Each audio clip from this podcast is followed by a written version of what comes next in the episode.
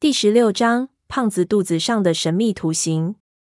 我们把胖子肚子上的图案描了下来，花了将近两小时的时间，可见图案有多复杂。雅姐检查了半天，也查不出胖子到底是什么毛病。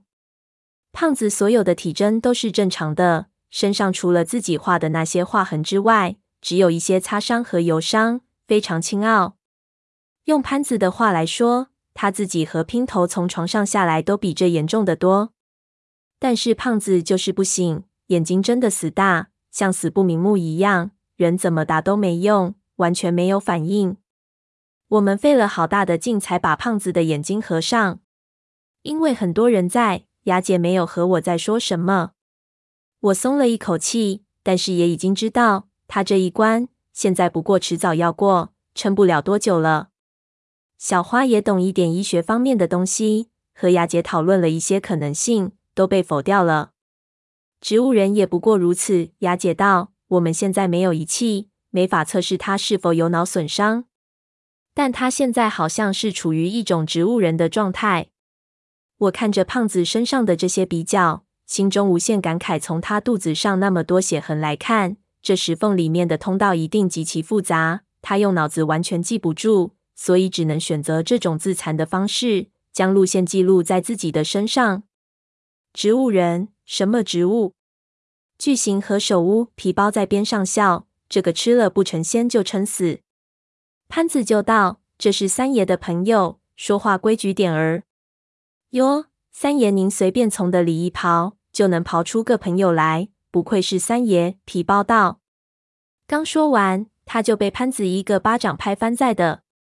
我没心思看潘子教训手下，问雅姐还有没有其他可能性。雅姐道：“现在的问题是可能性太多。他现在处于深度睡眠状态，深度昏迷就可能是脑损伤，但是他头部没有外伤，所以也可能是窒息导致的。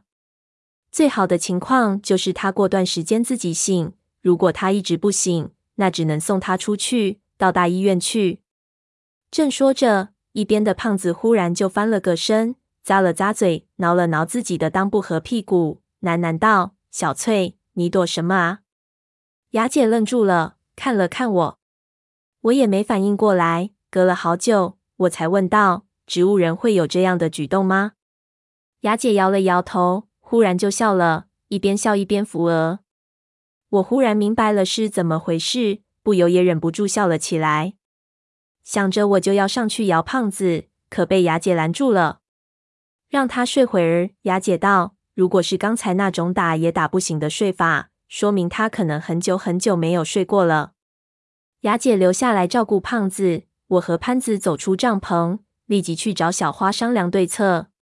小花正在和其他人交代什么，我让他和潘子到我的帐篷里来。一进帐篷，我就掩饰不住自己的情绪了，对他们道。我们现在必须马上下去，别急。小花道：“越是这种情况，越急不来，必须把事情分析透了，才能决定该怎么做。要多少时间？”我倒：“不如我们边下去边商量。”小花按住我的肩膀，指了指帐篷外面，轻声道：“我知道你很急，但是我们准备东西也需要时间。”潘子道：“小三爷，我们是下去救人。”必须准备妥当，否则不仅救不了他们，还可能把自己也搭上。我知道他们说的有理，只好焦虑的坐下。小花指了指外面，我们出去商值。对于这群新伙计，如果我们在帐篷里自己相遇，他们心里会起疑的。我心里叹气，跟着他们出去。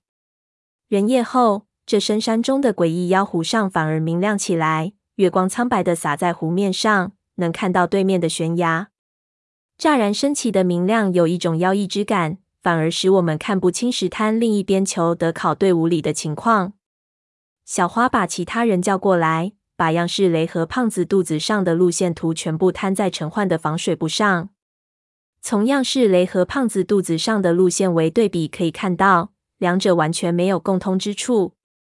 根据胖子路线图上的路线，可以推断这座山的岩层里有非常复杂的自然裂缝体系，犹如蜘蛛网一般，其中有一条似乎通往闷油瓶他们所在的区域，而闷油瓶他们是从样式雷标式的路线进入的。也就是说，这些裂缝在山体岩石中和样式雷标式的路线是相通的。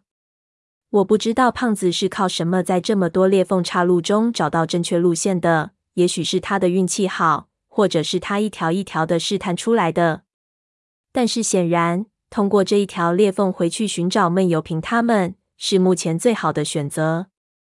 这就意味着我又要进人到那压抑狭窄的空间内。我曾经不止一次发誓，绝对不会再让自己进入到那种境地中去。但是命运的玩笑却次次的告诉我，什么叫身不由己。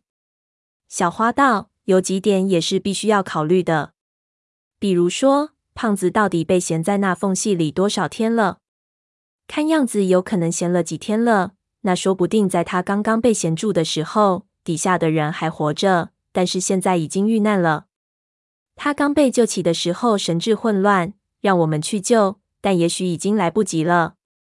这一点，如果胖子不醒过来，自己和我们说，我们的考虑没有意义。我道：对，不管怎么说，我们的当成下面的人还活着去应对一切。潘子道：如果他能醒最好，不能醒，我们还是得下去。生要见人，死要见尸。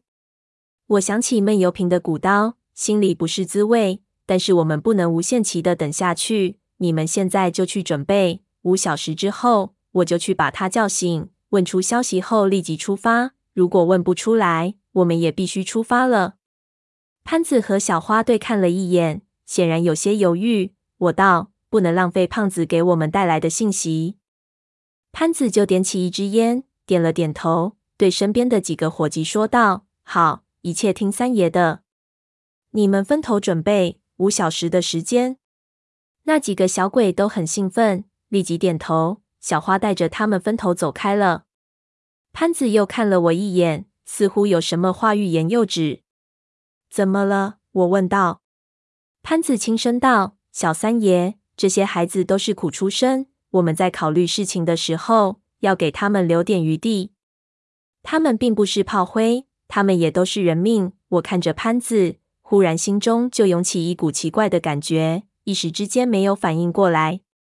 潘子递给我一支烟。五小时后，我和花儿爷带一半的人下去，秀秀和皮包留在上面。如果我们出事，好歹还有一次机会。我点头，立即就想先回去收拾装备，没想到潘子一把抓住了我。等下。你不能下去，为什么？我一下就急了，要我在上面等，我宁可下去。要不这样，我和你下去，小花留在上面。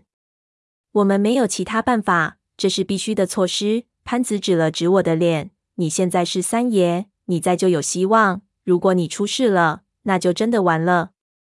如果三爷都死了，你说这儿谁还会理我们？我愣了一下。知道他说的很有道理。